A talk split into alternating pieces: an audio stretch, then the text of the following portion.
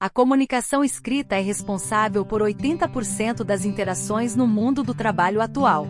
Os e-mails são o principal meio para transmitir orientações, agendar reuniões, fazer alterações de calendário, listar agendas e enviar avisos internos para a equipe. Além disso, devido à semelhança entre o português e o espanhol, é importante refletir sobre a forma, já que durante a interação oral é difícil pensar na correta. O curso de expressão escrita da Hispana aqui investe nesse aspecto, com atividades de interação na área restrita, adaptadas aos diferentes níveis que requerem o compromisso do aluno.